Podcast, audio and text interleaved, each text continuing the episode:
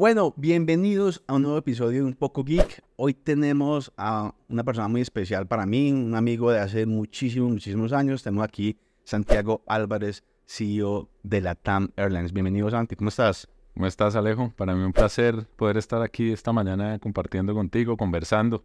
Hace días que no nos veíamos. ¿Cierto que sí? Mucho, mucho tiempo. Bueno, Santi y yo nos conocemos porque los que me siguen saben que yo soy gemelo. Y mi hermano gemelo, Víctor, estudió con Santi toda la carrera. Toda la vida nos vimos siempre en los cumpleaños, en diferentes actividades participamos. Y para mí siempre Santi eh, eh, ha sido de esos amigos exitosos que todos, uno siempre habla del, amigo exitoso, ¿me entiendes? El que le dio bien. Eh, y Santi también pues es una persona que ha logrado cosas muy chéveres, muy joven. Pero otra de las cosas es cuando uno hace un podcast, cuando todavía no es famoso, ya nos, nos ha ido mejor, ya nos ha invitado a cositas, ya nos están llevando las empresas, pero uno siempre llama a los amigos, ¿me entiendes? Sí que Santi, estoy muy contento de que estés por acá. No, Alejo, para mí también es una felicidad aquí compartir contigo, seguir aprendiendo de hacer podcast. ¿Cierto? Eh, no es fácil pararse al frente a las cámaras, sí, esta es como la segunda, tercera vez que no. No Em, entonces no es, no, es fácil hacerlo, lo admiro un montón. ¿Cómo, ¿cómo te va con las cámaras y con los medios y eso? Em, con las cámaras me da pánico. Em, pero yo creo que eso es parte, es, parte de, de, los miedos que uno tiene que superar. ¿Cierto? hablarle a una cámara siempre será difícil. y yo he ido acumulando experiencias en ese sentido, eh, especialmente por temas laborales. Em, y sin duda uno se va sintiendo más cómodo, pero, pero siempre genera, público siempre genera em, esa ansiedad y esas, y esas ganas de salir rápido de eso. Bueno, eh, Santi, tú has tenido una carrera muy chévere. Nosotros nos, también incluso trabajamos, tuvimos la oportunidad de, de, mi época del poli, estuvimos interactuando, pero eh, a mí una de las cosas, y vamos para allá, es que tú llegaste a ser, pues, llegaste a los 37 años a, un cargo muy importante, una línea muy importante, y hacían muchos cambios. Pero todo eso obviamente se refleja en lo que hablábamos ahorita más temprano, de cómo fue tu carrera. Tú me contaste que tú eres administrador de empresas, te graduaste, estuviste en el área, en el área de tesorería de un banco. Cuéntame acerca de eso. Bueno, a ver, yo, yo eh, quisiera empezar un poquito por, por las raíces, ¿no? Las raíces. Eh, obviamente las raíces determinan mucho lo que uno es y lo que uno le pasa en la vida. Em, y em, yo vengo de una familia militar. No joder. Y esto solamente lo menciono porque cuando uno es hijo de un militar, em, se enfrenta a cambios cada año más o menos, o cada dos cuando le va bien. de moverse, de, de moverse de ciudad, de país, de colegio, de cambiar amigos. ¿Vos de dónde sos? Yo nací en Cúcuta, por ejemplo. Cúcuta. Eh, allá estaba mi papá cuando me tocó nacer, pero pues toda nuestra familia es, es muy bogotana. Em, pero esta experiencia de vida, pues, eh, me llevó eh, a, ser una persona flexible, abierta al cambio, em, que está acostumbrada a, cambiar su rumbo de un momento a otro y no, y no tenerle miedo a eso. Entonces, por eso quería empezar por ahí. de colegio militar? Una gran experiencia. Fui de todos los colegios, estuve, estuve en nueve colegios durante, durante, Mi vida, durante mi vida académica de colegio. Em, y los últimos dos años eh, los pasé en el Colegio Patria aquí en Bogotá, de donde, de donde me gradué, pero tuve la oportunidad de estudiar en Ibagué, en Cúcuta, en Melgar, ya se imaginará la calidad de los colegios. Em, pero, pero sin duda que esto me, me generó esa habilidad y esa apertura al cambio también la interacción. uno más rápido. Interacción con todo tipo de, personas. Sí, claro. Em, pasaba de colegios buenos a colegios malos. Viví, tuve la oportunidad de vivir un año en Estados Unidos, un año en Israel. Entonces todo esto em, le da unas herramientas para la vida. Wow, me encanta. Entonces, estudias administración de empresas, te gradúas y haces práctica en un banco eh, inicio haciendo práctica en un banco, en el, extinto banco Bancafé, que luego lo adquirió Da Vivienda y hoy pues lo incorporó dentro de su, dentro de su operación. Em, ahí empecé como analista de crédito. Como buen administrador. Como buen administrador de empresas. Eh, el primer cargo que fue de practicante em, era analizando créditos para prestarle a personas naturales tarjetas de crédito. Em, un golpe de realidad del país eh, bastante interesante, entender eh, cómo, cómo, son las finanzas del colombiano que son promedio, que son muy diferentes de lo que uno se imagina. Y estuvo la, la CEO de la Chief Product Officer de Nike hace como dos semanas, estuvo por acá, más o menos, dos semanas. Y ellos inicialmente pensaban que Nike iba a ser para nativos digitales, para puro pelado, el de app, y hoy en día se dieron cuenta de que la mayoría de sus clientes son personas de estratos 2, 3 y 4, el que tienen la tienda de barrio por todo Colombia, y tú ya lo ves. Ya incluso venden los letreros de David Plata Neki en todas partes. Entonces es muy chistoso como tú de pronto creas una startup y una cantidad de vainas y cambia completamente la realidad del colombiano y lo que muchas veces lo que uno tiene sobre el papel no es la realidad. Claro, sin duda. Democratizaron el, el servicio bancario para una cantidad de gente que no tenía acceso. Con un número de celular. Con un número de celular. El celular sí era lo que todos tenían. Eh, porque en Colombia hay más, de, más, más líneas telefónicas que habitar. ¿Cierto? Así es. Entonces, te das cuenta, obviamente, estuviste en esa época en Bancafé. Entonces estuve en esa época en Bancafé, luego ya pues me gradué de la universidad y tuve la oportunidad de, de ascender dentro del banco, me contrataron directo. Estuve trabajando en la banca corporativa ahí como un año y medio, también en el frente de análisis de créditos.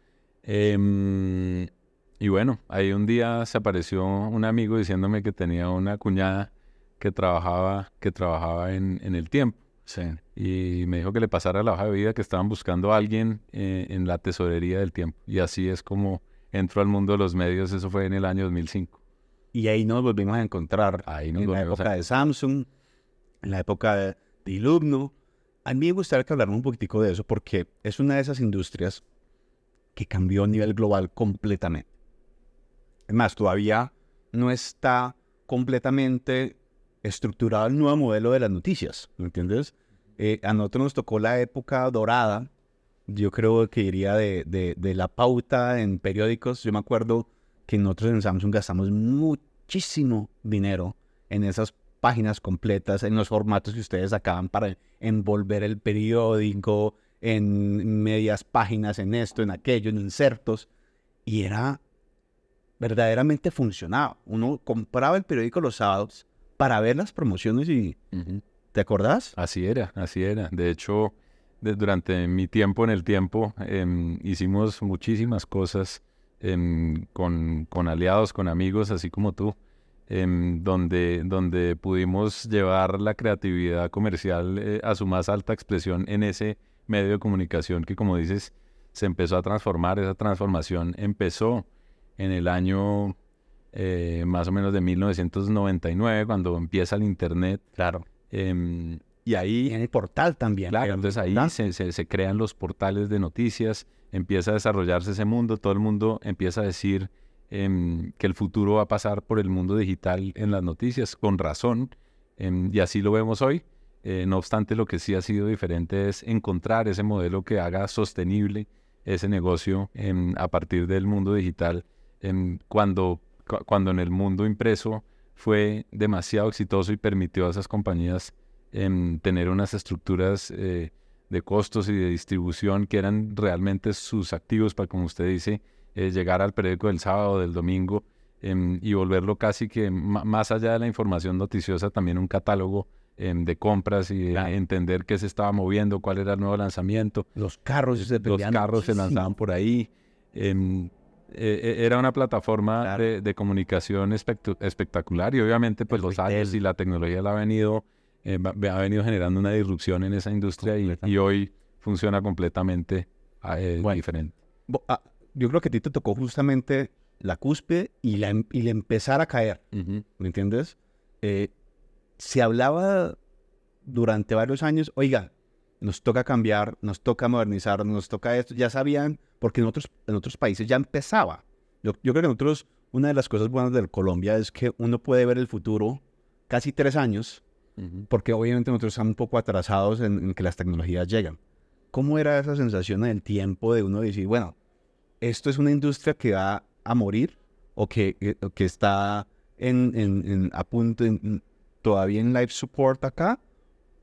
¿Cómo fue esa sensación estando en el tiempo? A ver, el, el tiempo em, fue una empresa siempre muy innovadora, tenía eh, unos líderes y una familia eh, que lo respaldaban, que tenía una visión de negocio espectacular, que supieron meterse en diferentes líneas de negocio em, para que se preservara lo que era lo que era O sea, periódico. estaban planeando. Claro, estaba trabajando. planeado, estaba, se sabía para dónde iban las cosas, como vos dices, aquí tenemos la bola de cristal más fácil porque simplemente sales, viajas y puedes ver un poquito qué va a pasar en los siguientes 3, 4 años. Eso se ha ido acortando en la medida que la tecnología se ha vuelto más asequible, pero en esa época era muy fácil ir, darse una vuelta eh, y entender hacia dónde iba a ir el, el mundo de los medios. Em, y era clarísimo em, que, que- que por digital iba a pasar eh, el, el desarrollo eh, de este negocio y, y- y los usuarios se iban a volcar hacia allá. Em, y, más allá de, y más allá de lo digital, pues lo que se podía ver era cómo el modelo iba a cambiar. Em, eh, un modelo estático que era el modelo Claro. de, de- de distribuir el periódico a través de un, de un papel versus un modelo dinámico que la, que la economía digital, digamos, facilitaba em, a que la información estuviera en la mano de todos em, en, el, en el mismo instante que algo estaba ocurriendo. Y eso pues generó la disrupción en el, en el negocio y, y- hoy, eh, 20 años después de que inició el, el- mundo digital en, en- en la prensa, em, se ven claramente modelos distintos donde las suscripciones digitales son las que empiezan a mandar la parada, ya no la suscripción impresa. Em, pero también estamos viendo un mundo em, híbrido, Híbrido. donde sigue habiendo clientes que prefieren el, el medio impreso. Yo, yo personalmente soy uno de ellos. ¿Te llega todavía el Eh, periódico? Me llega todavía, soy suscriptor de varios eh, periódicos. Como buen CEO tienes ahí todas Eso, tus eh, cosas. eso que- se me quedó, se me quedó como un hábito eh, por donde trabajé, Em, pero a la vez también en el mundo digital, pues uno recibe la información constantemente a través de las redes sociales o los mismos portales de los medios, em, y obviamente ahí es donde se va generando esta dinámica de la información y de la inmediatez de la información. Cuando hablamos de inmediatez, justamente la semana pasada estaba hablando con un amigo de agencia. Y estamos hablando de un, un escándalo que hubo hace un, el año pasado acerca de cómo las agencias de publicidad, de cierta forma, eh, eh, marraneaban a sus empleados. Y, y fue una cosa que pasó con, con Lowe, donde sacaron un reality de cuánto, cómo era una licitación para ganarse una cuenta y les tocaba trasnochar y pensaban que iba a ser algo muy cool, de estilo Jersey Shore, no sé qué, contando. Son las 3 de la mañana, aquí seguimos, pero no van a ganar. Y de repente se les voltea la cara la moneda. Y empieza a decir, no, abuso laboral, las agencias, esto y aquello. Y hablaba con uno de estos ejecutivos y me decía, todo cambió con la industria del periódico. Y yo, ¿cómo así? Dijo, sí. Yo me acuerdo cuando yo estaba en Samsung, donde nosotros, con una agencia de publicidad, nos poníamos a trabajar hasta las 10, 11, 12 de la noche porque ustedes nos presionaban, el, el- el- el periódico, si no me lo pasas a tal hora, no sale. Y esa inmediatez física genera una presión porque si no saliste en el periódico, perdiste la promoción, perdiste la oportunidad y la planeación no era tan buena que uno dijera, no, de repente uno cómo reacciona. En el mundo digital es más fácil reaccionar. Tal sacó tal promoción, bajemos precio rápidamente, saquémoslo, además que aprobaran todo eso. Y, y esa inmediatez, hoy en día en el mundo digital, no es tan, no hay tanto afán. ¿Entendés? Yo no sé si tú te acuerdas cómo era negociar en esa época con las grandes empresas que pautaban. No, tenías que pasármelo, espérame, ¿me entendés? Mm. Retrasarme un poquitico la imprenta, porque literalmente era así. literalmente era así, pero em, como vos dices, la, la, el- el- la inmersión del consumidor entre el mundo digital, pues hizo que eso cambiara. Em, Hoy en día uno puede yo, yo le diría que hoy, hoy hay más presión, pero la presión es distinta porque el mundo va más rápido. Claro. Em, y, y también el que reacciona de manera oportuna es el que gana. Eso, eso también, también hay que decirlo. Hoy uno no se puede demorar. Hoy estamos en el, en el escenario de la velocidad. Em, pero es una velocidad em, que se aplica diferente. Eso sí, yo, Sí. yo creo que cuando uno compara em, esa presión de la que hablábamos, del cierre que ya viene, que el aviso para mañana, eso hoy ya no es así. Ya estamos hablando de minutos, pero también las compañías han ganado velocidad para hacer esos cambios y para poder eh, responderle al mercado a, las- a las necesidades que tiene. Bueno, Santi, entonces tú te vas del tiempo y te vas para la TAM, justo cuando tocaba, ¿no? Yo creo que de ahí en adelante tú saliste y de pronto ya verdaderamente ahí sí empezó la inclinación de, de- de los medios impresos y llegas a la TAM Airlines y ¿qué haces en la TAM Airlines? Bueno, a ver, yo pasé 12 años en el tiempo. 12 años. Es una compañía que llevo en el corazón, es una compañía donde me, donde me pude realizar y ¿Todavía tienes amigos allá? Tengo muchos amigos allá, muchos amigos que me dejó haber estado esos 12 años en esa compañía con los que aún todavía interactúo muchísimo. Em, y lo valioso de esa experiencia es que, y, hablándolo desde el punto de vista personal, a, uno le dan oportunidades de cambiar em, de, de orientación su carrera, generalmente en las empresas donde se queda por largo tiempo. Claro. Em, y yo en el tiempo tuve la oportunidad de pasar, empecé por el área financiera, pero también estuve en marketing, también estuve en, en ventas, entonces ahí fue donde interactuamos mucho. En, que, eso fue lo que te abrió la, eso le abre puerta para muchísimo, lo hace más integral. Em, y al final tuve la oportunidad de, de, llevar por, por tres años eh, la gerencia general de la unidad de negocio del tiempo. Entonces, eh, ese paso por el tiempo me hizo un profesional mucho más eh, integral. Em, y luego, digo yo siempre, por suerte, em, terminé metido en un proceso en una aerolínea que buscaba un ejecutivo que no supiera nada de aerolíneas. eso no siempre pasa. Em, y bueno, tuve la fortuna em, de haber sido seleccionado y llegué a la TAM, como tú decías, llegué, llegué de gerente comercial en marzo del 2016. No sabía nada más allá que subirme a un avión, la experiencia de pasajero, y fue eh, unos primeros seis meses muy retadores para mí, pero también muy gratificantes porque la curva de aprendizaje pues se empinó de una manera en la que todos los días eh, aprendía algo nuevo, me desarrollaba eh, tenía la oportunidad de gestionar un equipo muy grande, eran más o menos 200 personas eh, a cargo en el área comercial, em, viendo canales digitales, canales físicos, aeropuerto, contact center, o sea, al final tocando em, muchísimos canales y formas de llegarle a los clientes y sin duda esa fue un, un, aprendizaje enorme. Em, pero también me tocó vivir un cambio de compañía muy relevante. Eh, cuando yo entré en marzo, la compañía se llamaba LAN, Em, y de un momento a otro me dijeron, no, en 15 días vamos a cambiar la marca y se va a llamar la TAM, con todas las implicaciones que tiene un cambio de marca, pero además de un cambio de marca, vamos a cambiar el modelo de negocio, vamos a, a, empezar a implementar un modelo de flexibilidad donde el cliente va a poder empezar a diseñar su propia experiencia a partir de cómo se la vendemos. Em, y bueno, ahí empezó el recorrido Em, por LAN, ahora la TAM, donde ya llevo eh, más de siete años y medio em, trabajando y realizándome y aquí espero seguir eh, pudiendo aportarle a la compañía y al desarrollo de la empresa en Colombia. Bueno, dos cosas. Una que ahorita estamos hablando es, hoy en día eres el CEO. Cuando se habla de CEOs en las empresas, usualmente hay como dos o tres áreas de las que llegan los CEOs. Muchas empresas vienen del área financiera. Hay muchos CEOs que son es CFOs, son empresas de pronto muy orientadas a esa rentabilidad, a unas, unos temas más estructurados. En otras empresas vienen del área de marketing. ¿Por qué? Pienso yo que tiene que ver con la estrategia, el largo plazo, hacia dónde vamos, esa visión, conocer el cliente, todas esas cosas. Y en otras empresas, que son más rápidas, vienen del área comercial. ¿Me entiendes? yo creo que tú tuviste la experiencia de las tres áreas, ¿ok? ¿Crees que eso te ayudó a, que, fuera más fácil la decisión de que tú llegaras a CEO? Sí, sin duda. A ver, yo, yo, yo siempre digo que uno para desarrollarse una empresa lo primero que hay que tener es paciencia. Em, y se lo digo siempre a los jóvenes porque hoy los jóvenes son demasiado inmediatistas y además quieren escalar dentro de las compañías de una manera muy rápida y eso no necesariamente es bueno ni es positivo.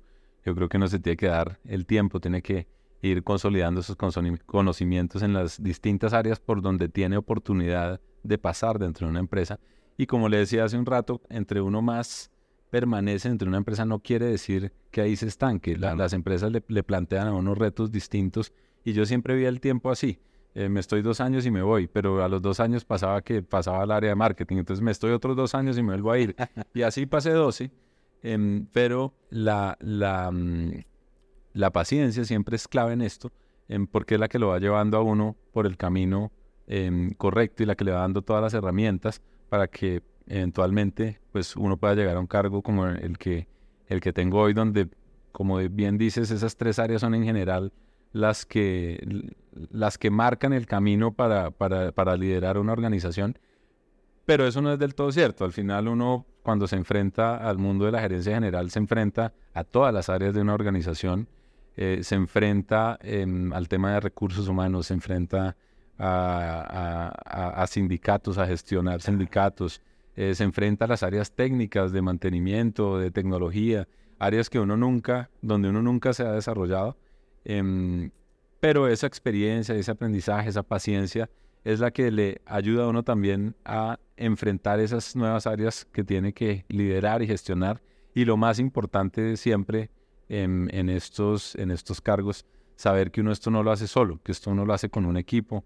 Formar equipo es una de las habilidades más importantes que debe tener un líder, rodearse bien para que de esta manera pues, pueda hacer que la compañía eh, evolucione hacia, hacia el lado del éxito, que es lo que uno siempre quiere y para lo que lo para lo que lo sientan ahí. Total. Hoy en día vemos muchos CEOs de empresa unipersonal. Tú llegaste a ser CEO a los 37 años, ¿no? Eso no es tan común en empresas ya grandes y estructuradas, ¿entiendes? Eh, eh, usualmente en las empresas grandes, multinacionales, o son mayores o son con más experiencia de esto y aquello. Tú obviamente haces un proceso y te lo ganas. Y hoy en día vemos justamente ese afán de los pelados de subir rápidamente, a, a, ponerse ellos mismos, a asignarse el cargo de CEO, que al final esa palabra ya la están votando muy arbitrariamente en muchas industrias, en muchos startups, muchas cosas, pero es muy diferente eh, eh, eh, esa experiencia de, de una persona ya tener una trayectoria profesional de muchísimos años pero también a ser capaz de manejar las diferentes áreas. Cuando tú llegaste a CEO, de pronto no tenías tanta experiencia en otras áreas de la compañía. Mucha experiencia pronto en marketing, en la parte comercial, en todo esto. ¿Cómo fue ese reto de entrar y tener que ahora mirar justamente lo que decías, un sindicato? Mirar el tema de recursos humanos, mirar el tema legal, mirar el tema de inversiones, mirar el tema... ¿Cómo, cómo hace un CEO para darse cuenta de que ahorita me toca aprender y seguir creciendo en una cantidad de cosas que de pronto no sabía. Bueno, lo primero es que no sabía nada del negocio. Entonces, eh, la, carrera, la carrera mía era aprender de aviación. En eso, en mi primer año, que fue el año que pasé en el área comercial, pues aprendí mucho del negocio de aviación, pero del lado comercial. Em, y luego, pues un año y medio después de haber entrado y, y empezar a sentirme ya algo cómodo, Em, pues se me abre, se me abre esta oportunidad que me, que como, como dices tú, pues em, abarca todas las áreas y vuelve a empezar nuevamente esa carrera por aprender.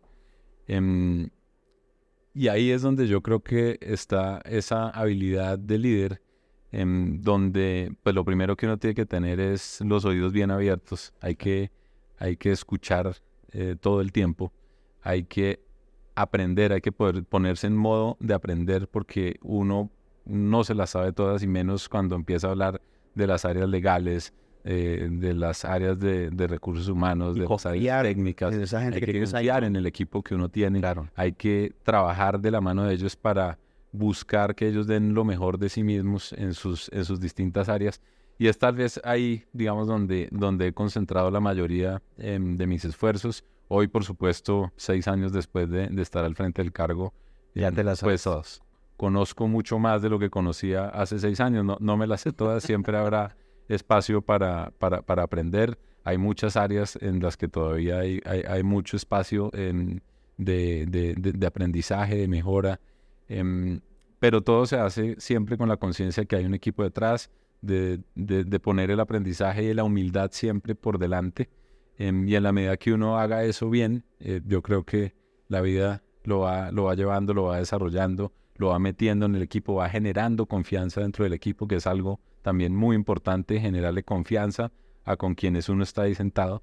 En, cuando estas cosas pasan, eh, yo era el director comercial y me volví el director general de la compañía, en, pues tus compañeros de trabajo se vuelven eh, tus subordinados. Eso, eso, también hay que, hay que muy joven. sí, pero yo creo que más allá de la, de la juventud, que eh, depende siempre de uno cómo la vea, claro. es cómo yo vuelvo a esos compañeros de trabajo en unos aliados. La, herramienta para que sean los aliados para que las cosas funcionen como deben funcionar, pero uno también tiene que ganarse esa confianza y esa validación por parte de ellos para poder seguir avanzando. Obviamente gente que lleva ahí muchos años, hay personas que llevan 30 años trabajando en la compañía y por supuesto van a saber siempre mucho más em, que yo, pero hay que trabajar en equipo, em, siempre oyéndolos a ellos, haciéndolos partícipes de las decisiones em, y, ahí va, y ahí va evolucionando y avanzando el, reto de uno volverse buen líder, que,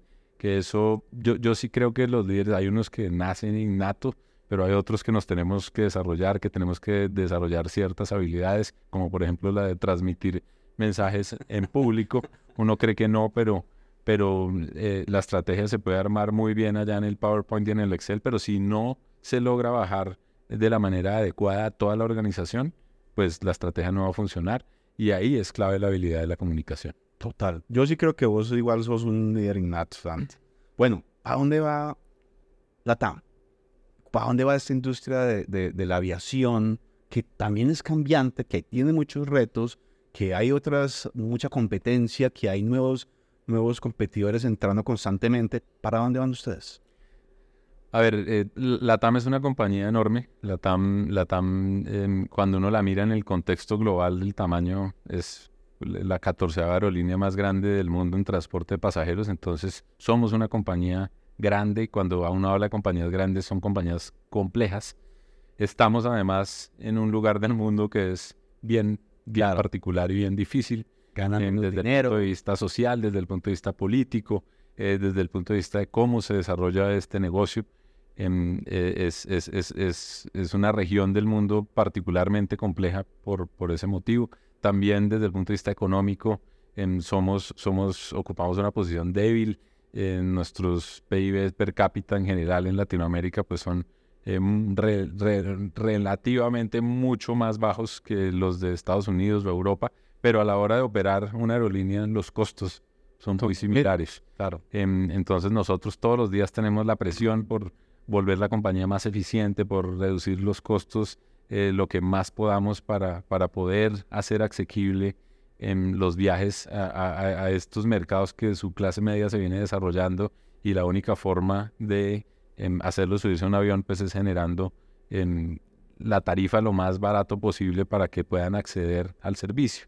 Eh, y más en un país como Colombia que depende de una gran medida eh, la movilidad de la gente con, la aviación.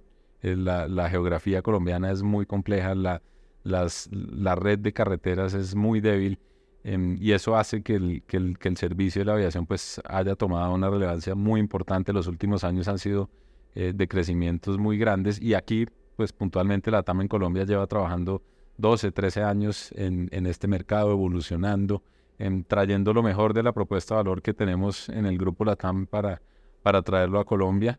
Em, estamos en un mercado muy competitivo. Este, este es uno de los mercados de, de la región más, más competitivos donde hay eh, los tres jugadores más importantes de la región están acá. Em, está Bianca, está Copa, está la TAM. Entonces participan tres aerolíneas muy importantes en, un solo mercado. No pasa lo mismo en los demás países. Sí, claro. Em, y, eso, y eso lo hace pues particularmente más, más complejo y más competitivo.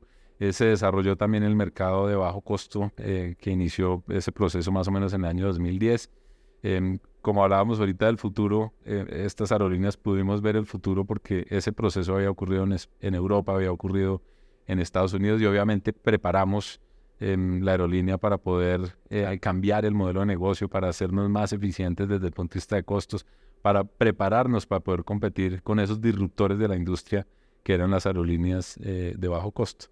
Em, y, en eso, y en eso es que hemos, hemos estado estos, estos últimos años. Em, la TAM viene evolucionando desde el punto de vista em, de la experiencia hacia el pasajero eh, de una manera muy importante. Eh, nosotros lo hacemos a través de, tres pilares. Por un lado, tratando de, tener el mejor producto, el producto de clase mundial. Em, obviamente nunca vamos a dar caviar en el avión porque no, no está dispuesto el pasajero a pagar por eso. Pero dentro de lo que es la definición de producto, buscamos tener el mejor producto y, el, y el producto más Em, eh, o, el producto mejor definido para lo que en la región se considera una aerolínea full service.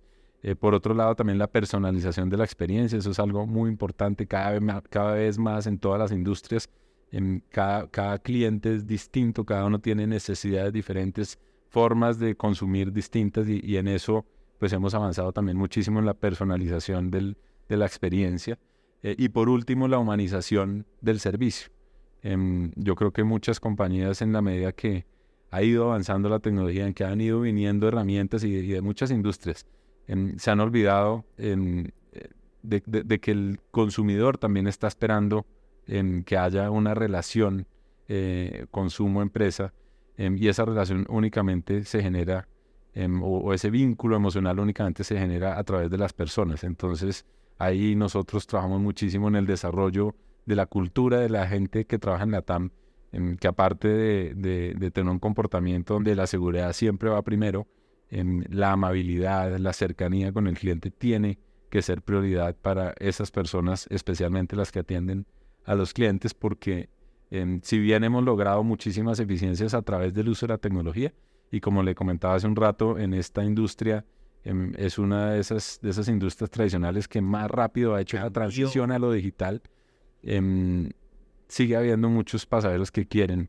esa relación em, humana y, que a través de ella pues genera también fidelidad hacia, hacia la compañía. Entonces, básicamente en eso, en eso es que estamos eh, proponiendo a Colombia un producto em, muy, muy, muy bueno para el, para el cliente, donde además eh, tenemos unos compromisos que van más allá del desarrollo de nuestro negocio en temas sociales, en temas medioambientales porque obviamente hoy las compañías para ganarse el espacio de operar no únicamente pueden hacer bien lo que, lo que hacen como desarrollo de su negocio, sino que también tienen que generar un impacto y hacerle el bien a las comunidades. Donde Crear país, así es. Bueno, Santi, muchas gracias por estar un poco aquí. Me encantó tenerte, qué rico verte otra vez. Te felicito, soy fan de la TAM y sigan haciendo lo que están haciendo y sigue para adelante, hermano. Bueno, Alejo, muchas gracias por la invitación y pues un saludo especial a toda, a toda tu audiencia y, muy agradecido de haber estado participando en este espacio. Muchas gracias. Entonces, no olviden darnos like, follow, compartan, síganos. Muchas gracias a Networks por patrocinar este podcast y nos vemos en una próxima edición de Un Poco Geek. Chao.